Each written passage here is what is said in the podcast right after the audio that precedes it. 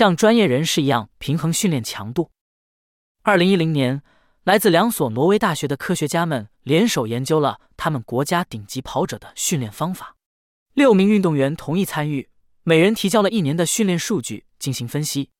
其中三人是专攻三千米至一万米距离的跑道专家，另外三人是专攻半程马拉松和全程马拉松的路跑跑者。研究者特别关心的是他们的训练量和强度分布。我们在前一章已经讨论了训练量，现在让我们关注强度方面的观察。在十一月到二月的准备期，三名跑道运动员的低强度跑步占据了百分之七十六点四，低强度定义为最大心率的百分之八十二以下。这个数字听起来是随机的，但实际上并不是。你很快就会明白，在三月和四月的比赛前期，相同的跑者进行低强度跑步的比例为百分之七十九，而从五月到八月的比赛季，他们的低强度跑步占百分之八十点八。尽管路跑跑者的比赛距离明显更长，但他们在整个年度的中低强度到高强度训练比例也接近八二开。在上述三个时期。他们的跑步中有百分之八十三点六、百分之八十四点七和百分之七十九点九是在最大心率的百分之八十二以下完成的。在《国际体育科学与教练学杂志》上发表的一篇论文中，研究者得出结论：这项研究的主要发现是，相对高的低强度训练量对于六名挪威选手在欧洲顶级水平上的跑步表现是有益的。这组世界疾跑者中观察到的稳定的二八强度平衡绝非罕见。其他一些研究。也得出了类似的结论。例如，二零零三年，法国运动生理学家 Veronique Billet 报道说，肯尼亚的顶级跑者约有百分之八十五的训练是在乳酸阈值以下进行的。此外，二零一二年对三名顶级加拿大马拉松选手的训练分析发现，他们在一个赛季中有百分之七十四的跑步是低强度的。不仅如此，世界各地的顶级跑者都坚持八零二十的强度平衡。其他耐力运动的顶级运动员。包括越野滑雪、自行车、划船、游泳和铁人三项也是如此。例如，二零一七年由 Maastricht 大学的 Daniel Sanders 领导的一项研究报告说，专业自行车手在一个十周的时期里，有百分之七十九点五的训练时间是低强度的，通过功率输出测量；其余百分之二十点五是中等和高强度。这一模式更有趣的是，它并非一直存在。历史数据显示。现在，精英耐力运动员普遍实践的二八强度平衡，在一九六零年代之前，在任何运动中都不普遍。经过几十年，精英跑者、赛艇手、越野滑雪者和其他运动员逐渐汇集到了这种特定的训练强度分布。科学家称这种过程为自组织。在自然界中，只要某个问题存在一个最优解，它很可能会在多个种群中独立的被发现。所谓的摄像眼。就是一个经常被引用的例子。在耐力训练的情况下，二八的强度平衡似乎是对健康和表现最佳的。这就是为什么每个主要的运动领域和世界各地的顶级运动员都单独采用它的原因。记得 Steven Seiler 吗？那位给我们提供了 Seiler 的耐力训练需求层次结构的科学家，在二零零九年《运动科学》上发表的一篇论文中，Seiler 和合作者 Espen t o n n e s o n 写道。在今天的表现环境中，有前途的运动员实际上有无限的时间进行训练。所有的运动员都训练很多，并且非常有动力优化训练过程。听起来不错，但实践中不起作用的训练思路会逐渐消失。在这些条件下，跨越运动学科的训练强度分布的任何一致模式都可能是成功自组织进化向种群最优的结果。这是一种训练组织方法，使大多数运动员保持健康，取得良好的进步。并在他们最重要的赛事中表现出色。也许二八强度平衡在跑步中真正是最佳的、最有说服力的证明是，其使用使世界上最好的跑者变得更好。在二八方法接管这项运动之前，最后一位出现的伟大跑者是 Vladimir Katz。他在一九五六年为苏联赢得了五千米和一万米的奥运金牌。在教练 Grigory Nikiforov 的指导下。Katz 坚持了一个以高强度间歇为主的严格的训练计划。虽然他创下了十三点三十五分零和二十八比三十点四的世界纪录，但他也可能导致他在四十八岁时过早去世。相比之下，今天的大学跑者他们都坚持更可持续的八零二十平衡，经常超过 cuts 的时间。尽管这种证据很有说服力，但它并没有解释为什么二八的方法更有效。幸运的是，我们有科学来满足我们对此的好奇心。最大有效剂量，我们都听说过这种半开玩笑的说法：如果少量有益，那么多多益善。实际上，高强度跑步并不是这样。无可否认，小量的高强度比小量的低强度更能增强体能，这在很多研究中都得到了证实。但小量的高强度跑步带来显著的健身效益，原因是他们对身体施加了大量的压力，而出于同样的原因，大量的高强度训练则越来越有害。研究也证明了这一点。在一九九九年的一个实验中，法国研究人员让一小组精英中距离跑者每周跑六次，持续十二周。在前四周，所有六次跑步都是低强度的。在接下来的四周，跑者进行了五次低强度的跑步和一次高强度的跑步，大约是二八法。在最后四周，他们进行了三次低强度的跑步和三次高强度的跑步。在每个四周的阶段结束后，跑者们都进行了最大摄氧量测试，以测量他们的有氧能力的变化。平均来说，经过四周的二八法训练后，最大摄氧量得分最高。而最后一个以高强度为主的阶段得分最低。值得注意的是，在最后的四周期间，跑者们还表现出了压力荷尔蒙去甲肾上腺素的水平升高，同时跑步时的心率降低。这两者都是功能性过度训练的经典标志。对于低强度来说，情况完全不同，因为它对身体的压力较小，但少量的低强度跑步的好处较小。低强度跑步的相对轻柔，使大多数跑者能够承受很大的跑量。而我们做的越多，当然有一个限度，我们就变得越健康。从药理学领域借来的一个特定概念，可以帮助我们理解这一切。最大有效剂量是指特定药物为病人提供最大益处的特定剂量，几乎总是这个量大于最小有效剂量，提供可测量益处的最小量，并且小于最大可忍受剂量，不会造成过多伤害的最大量。对于跑者来说，低强度训练的最大有效剂量远大于中到高强度训练的最大有效剂量，这本质上解释了为什么低强度和中到高强度的最佳平衡是二八法。您可能好奇，为什么我总是把中高强度放在一起？这个问题的答案，以及关于中高强度为何都比低强度更有压力的问题的答案，来自我们的朋友 Steven Seiler 在二零零七年在《运动与科学医学》上发表的一项研究。Siler 的团队使用了 HRV 的测量方法来追踪一组由精英跑者和健康的年轻非运动员组成的混合团队在不同强度的锻炼后的自主神经系统恢复速度。Siler 的团队发现，当锻炼强度超过第一呼吸阈值 VT1 时，恢复明显变慢。VT1 是氧气消耗率突然增加的两个不同运动强度中较低的一个。当 VT1 被超过时，大脑被迫激活。消耗大量氧气的快肌纤维来产生所需的能量，同时大脑本身必须更加努力的工作，这使得稍微超过 V T E 的强度会更有压力，导致恢复时间更长和最大可忍受的剂量更低。生理学家们提出了许多对低强度运动的定义，也就是说，他们提出了许多不同的低强度和中强度之间的分界线。然而，近年来科学家们越来越一致地认为。这一界限应当位于第一呼吸阈值，因为当它被突破时，压力的剧烈增加。对于跑者来说，关于 VT1 的重要之处在于，它实际上并不是很强烈。研究表明，对于大多数受过训练的跑者，这一阈值位于其最大心率的百分之七十七到百分之八十一之间，位于他们最大有氧速度的百分之六十到百分之六十五之间，并且在 RPE 的一到十的评分中为四。中强度的困境。研究已经表明，尽管几乎所有的精英跑者在他们的训练中有大约百分之八十是低强度的，但非精英跑者中很少有人这样做。例如，一九九三年亚利桑那州立大学的 Muriel Gilman 进行的一项研究发现，在一组女性业余跑者中，每周的训练时间中不到一半是低强度的。最近，热那亚大学的 Giovanni Tanda 跟踪了一组二十二名业余跑者，他们在为马拉松做准备。在《人类体育与运动》杂志上发表的一篇文章中，Tanda 报告说，这些跑者在训练过程中平均每公里的配速为四四六，完成马拉松的平均时间为每公里四三二。现在，对于一个三小时十一分钟完成马拉松的跑者来说，VTE 的配速大约是五三五比跑者在赛前的训练中平均慢了八十一秒。即使我们假设这项研究的对象在他们的训练计划中适当的融入了节奏跑和速度训练，他们在轻松跑中的平均配速仍然可能不慢于五零零，那还是快了五十八秒。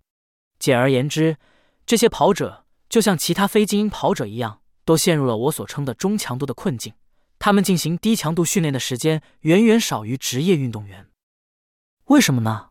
鉴于精英跑者普遍遵循二八法原则。并且这样做使他们跑得更快。为什么我们中的大多数人还停留在中强度呢？我认为有几个原因，其中之一是业余跑者没有那么大的压力来采用最有效的训练方法。因为我们如果没有保持最佳的强度平衡，我们不会冒着失去我们的生计的风险。我们允许其他因素来影响它，比如这样一个普遍但错误的观念：即一次跑步只有在至少有些不舒服时才能给我们带来好处。精英跑者比非精英跑者花更多的时间在低强度上的另一个原因是，他们的有更高的跑力。所有能力的跑者，从初学者到精英，都觉得他们最慢是六至七分配。但是，一个初学者的 VT1 可能是七分配，而一个职业跑者的 VT1 配速可能很轻易的就低于四零零，这使他们到达中等强度配速之前的低强度配速区间更宽。另一个因素是跑量。任何一个尝试每周跑一百多公里，同时花费一半的总训练时间在中到高强度的职业跑者都会跑崩溃，稍微夸张了一点。但是，一个每周跑约四十八公里的非精英跑者，可能在中强度上花费接近一半的时间，但不知道这是在损害他们。这确实损害了他们。在一项研究中，平均十 K 时间刚刚不到四十分钟的三十名俱乐部跑者被分为两组。并在九周的时间里进行了不同的训练计划。具体来说，一组遵循二八法的强度平衡，另一组像大多数非精英跑者那样，他们的训练中有一半是中强度。两组都跑了每周约四十八公里，并且在训练期开始之前和之后都完成了一个十 K 的测试。平均来说，二八法组的成员的表现提高了百分之五，而别一组的成员提高了百分之三点五。这看似微不足道的百分比差异，转化为成绩上则是三十五秒的差异。我认为任何跑者都会很乐意接受这个差异。而且，当研究的作者分析了二八法组中坚持规定强度比率的六个最好的个体的结果时，运动成绩的提高跳到了百分之七，相当于他们的十 K 时间减少了额外的十二秒。其他研究也得出了类似的结果，例如，二零一八年。西班牙研究人员报道，坚持二八法原则十二周的超长距离跑者在耐力测试中改善了百分之二点四，而在中强度上花费更多时间的跑者则没有改善。底线是这样的：如果你想从你的训练中获得最大的好处，你需要像职业运动员那样放慢速度，把二八法则付诸实践。单靠好的意图是不足以坚持二八法则的强度平衡的，坏习惯很难打破。中等强度的陷阱也不例外。为了像专业跑者那样平衡强度，你需要采取以下三个步骤：第一，计划，按二八法则来安排你的训练；第二，测量，确定对你来说低和中等强度之间的界限在哪里；第三，监测，在跑步时跟踪你的配速、心率或功率输出，确保你在应该是低强度时确实是低强度。让我们逐一走过这些步骤。一、计划。二八法则适用于较长的时间范围，每周、每月、每年。它不适用于单一的一天。换句话说，这个想法不是在每次跑步中都要用低强度来完成百分之八十，也不应该在任何时间范围上严格应用这个原则。为了获得最佳效果，你不需要确切的用低强度来进行百分之八十的训练。实际上，大多数时候，专业跑者并没有有意识的努力保持二八法则的强度平衡。相反，他们依赖其他因素，包括在他们每周的锻炼结构中交替进行高强度日和低强度日，以确保他们的强度得到适当的平衡。关于计划二八法则的周计划的基本指导原则有以下几点：首先，按时间而不是距离来计划。正如我在第三讲中提到的，跑步的任何特定强度的效果。是由你在该强度下花费的时间决定的，而不是距离。其次，将所有的轻松跑和长跑完全记为低强度的时间，只将快跑的快速部分记为中高强度。例外情况是在间歇跑之间的主动恢复慢跑，可以一起计算为在中高强度下花费的时间。二、测量。当你正在进行一次轻松步时，如何知道你是否超过了第一呼吸阈值，也就是 VT1？严格说，准确确定你的 VT1 的唯一方法是通过实验室的跑步机测试。该测试涉及测量你的呼吸频率的专用设备。但我们真正想知道的并不是呼吸频率，而是与 VT1 相关的配速、心率，因为这些指标可以在跑步中进行监测，确保你不会无意中进入中等强度范围。第一种测试方法。叫六分钟测试，绝大多数的职业跑者以配速作为他们的主要强度指标，而且理由充分。配速是客观的、简单的和熟悉的。基于这个原因，即使你选择使用心率监测器或功率计进行训练，我还是建议你也注意配速。确定你的 VTE 配速是一个相当简单的过程。对于大多数跑者，VTE 配速在最大有氧速度的百分之六十到百分之六十五之间。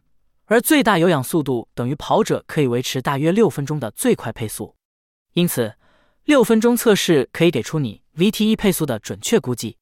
为了做到这一点，找一个平坦的路线，充分热身，然后尽可能的在六分钟内跑得越远越好。将时间试验的平均配速转换为速度，然后将这个数乘以零点六五，再转换回配速，你就得到了你低强度配速范围的大致上限。你可能从未进行过六分钟的时间试验，这意味着你在第一次尝试时可能会弄错配速，要么开始太慢，然后发现，在接近结束时你的油箱里还有很多燃料；更有可能的是开始太激进，然后撞墙掉速。如果发生这种情况，只需等待四十八小时左右再试一次。尽管六分钟测试有点痛苦，但它足够短，不会使跑者感到太累，可以经常重复。第二种方法是最大心率测试。如果六分钟时间试验对你来说还不够挑战，试试最大心率测试。对于大多数跑者，第一呼吸阈值对应的心率是最大值的百分之七十七到百分之八十一。因为最大心率的个体差异很大，所以确定你的最大心率的唯一方法是猛干。首先，找个操场，带上心率带，慢跑个四杠八圈。然后以中等强度跑四圈操场，想象一下一到十的感知努力尺度上的六，在接下来的一圈逐渐加速，最后一圈尽可能快。在你晕倒之前，手表上显示的最高心率读数就是你的最大心率。我是在开玩笑说晕倒的那部分，但是要警告你，这是一个折磨人的程序。现在假设你完成了这个测试，得到了每分钟一百八十五次的结果，在这种情况下。你的 VT1 心率在这个数字的百分之七十七到百分之八十一之间，即每分钟一百四十二到一百五十次之间。你的身体越健康，你的 VT1 心率越有可能接近这个范围的上端。第三种方法是谈话测试，一个不那么累人的方法，得到一个好的估计你的 VTE 配速、心率是众所周知的谈话测试。在这个仪器和指标的日子里，这个简单的工具使用谈话来评估锻炼的强度。让一些人觉得太原始了，没有任何实际价值，但实际上是有的。二零零二年，威斯康星大学拉克罗斯的 Carl Foster 在《体育科学与医学杂志》上报道说，谈话测试是 VTE 的一个非常可靠的指标，用标准的实验室方法测量，在一个包括运动员和非运动员的健康年轻男女的群体中。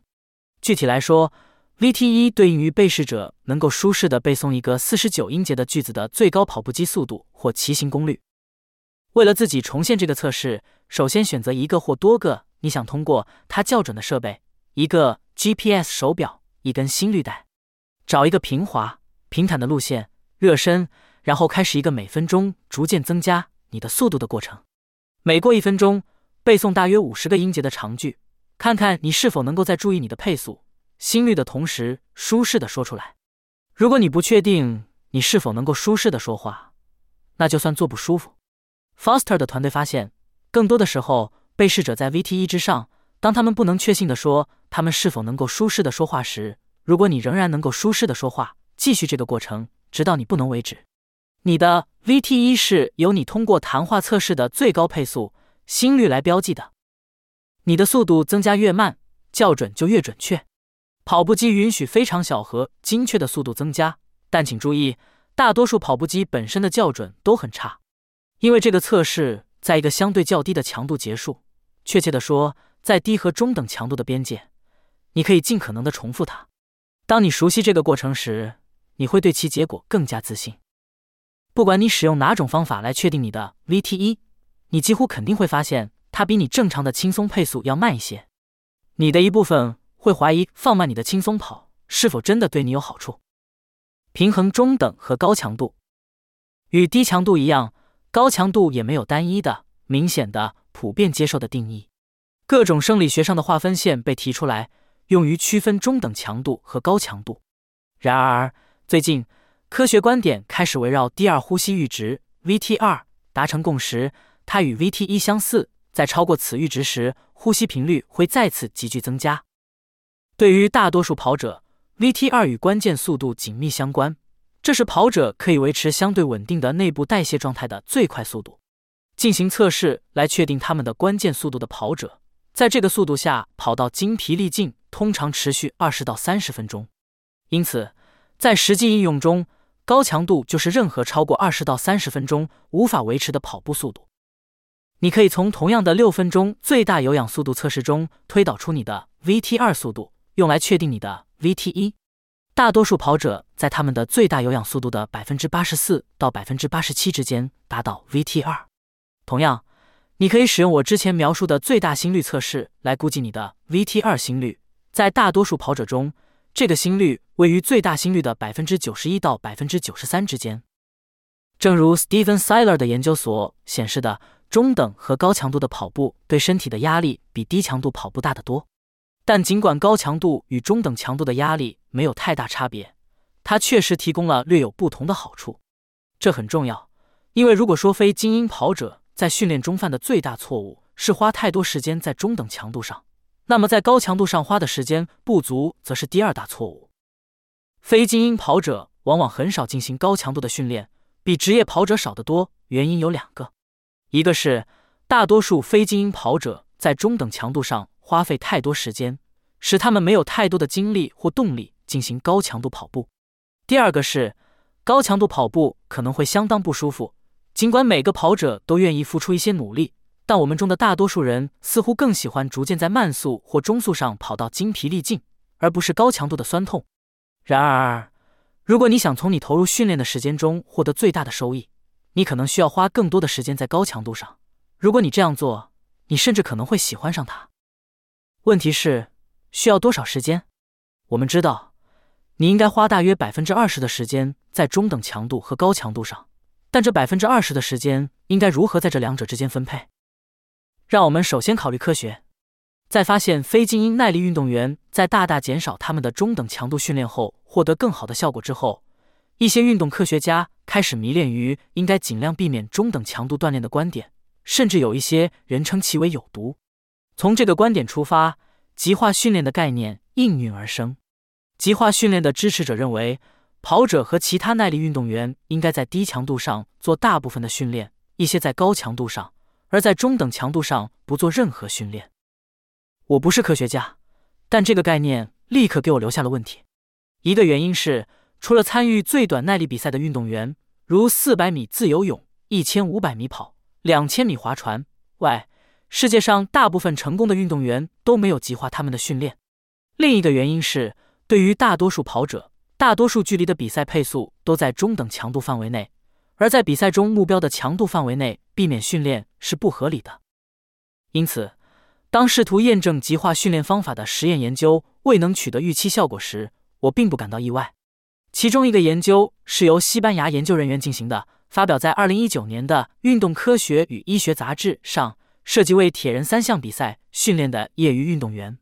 在二十周的时间里，其中一半的参与者，大约有百分之七十八的训练在低强度上。百分之十九在中等强度上，百分之三在高强度上是金字塔分布，而另一半的参与者则遵循大约百分之八十五、百分之四和百分之十一的分布极化强度分布。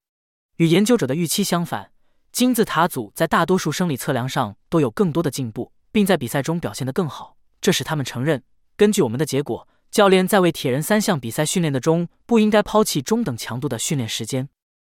请记住，这个研究中的所有参与者都遵循了二八法，或多或少，他们都有所提高。但那些被要求避免中等强度锻炼的人，并没有得到同样程度的提高。对于中等强度是有毒的观点来说，这就是其否定。另一方面，在关注比铁人三项比赛短得多的项目的某些研究中，极化方法表现得更好。在这种情况下，我的建议是忘记科学。最终，白大褂的科学家们会赶上这个领域的精英最佳实践。在此之前，最好的方法就是模仿职业运动员，他们很合理的在训练更长的比赛时倾向于中等强度，而在训练较短的比赛时倾向于高强度。多样性的重要性。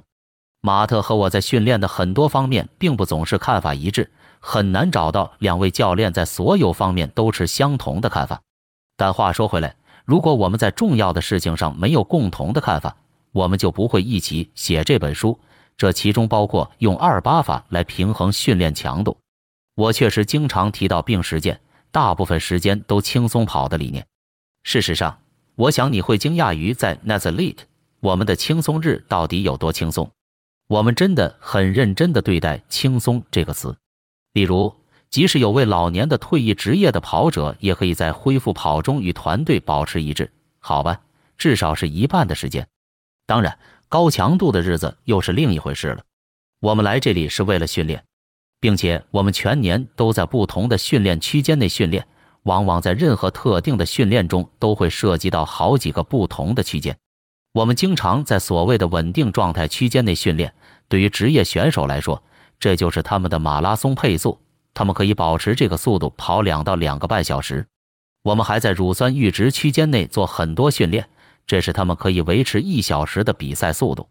我们会以十 K 速度、五 K 速度、三 K 速度和一英里的速度进行间歇训练。我们甚至还会做一些全力奔跑。对我们来说，没有哪个区间比其他区间更重要。尽管当我们接近一个比赛，那个比赛强调某些特定区间时，我们可能会更加强调其中的一个或两个。马拉松就是一个很好的例子。当马特2017年来到 Flagstaff，像一个职业选手那样训练为了芝加哥马拉松时，他的训练并不仅仅专注于长距离的马拉松配速。在他这里的时间里，他以一英里的速度跑了200米的间歇，以 5K 的速度跑了300米的间歇，以 10K 的速度跑了1000米的间歇，以乳酸阈值的速度跑了1600米的间歇。当然，还有长达24公里的马拉松配速。但这还不是全部。比如反复爬坡训练和法特莱克跑，关键是职业选手并不会一遍又一遍地重复三四种训练，你也不应该这么做。正如人们所说，多样性是生活的调味品。我喜欢将这一原则应用于训练。看看我们做过几次的这个训练：开始是三英里的稳定状态速度的努力，然后休息四分钟，然后我们以乳酸阈值的速度跑四个八百米，每次重复后休息一分钟。然后我们跑两英里的节奏跑，速度略慢于乳酸阈值，然后休息三分钟。然后我们以十 K 的速度跑四个四百米，每次重复后休息一分钟。最后我们跑了一个快速的一英里，略慢于十 K 的速度。哎呀，写下所有这些之后，我意识到这听起来真的很难，但难也是有趣的。难等于挑战，被挑战是我们想要的。这个训练的酷之处在于，我们并没有从别人那里抄来，我们并没有在互联网上或在书中读到的，对我自己或马特都没有冒犯的意思。我们只是知道我们想要达到什么，于是我们就想出了它。实际上，我让我们团队2016年夏天的实习生 Patrick Gildia 设计这个环节，所以我叫他 PG。我告诉他，我想要一个高强度的训练，涉及到很多不同的训练区间。但没有任何一个是全力以赴的，他做得很好，这就是整个训练的美妙之处。当你做了足够长的时间，你会意识到需要遵循的是整体的训练原则，而不是镌刻在石头上的十种必做的训练。为一个训练周期创建一个计划，就像拼一个拼图。但有趣的是，每个周期都是一个新的拼图。你不只是拆开一个已经完成的拼图，然后再重新组合，你是在创造全新的拼图块。当然，不是完全新的。正如大多数拼图一样，这些拼图块看起来非常相似，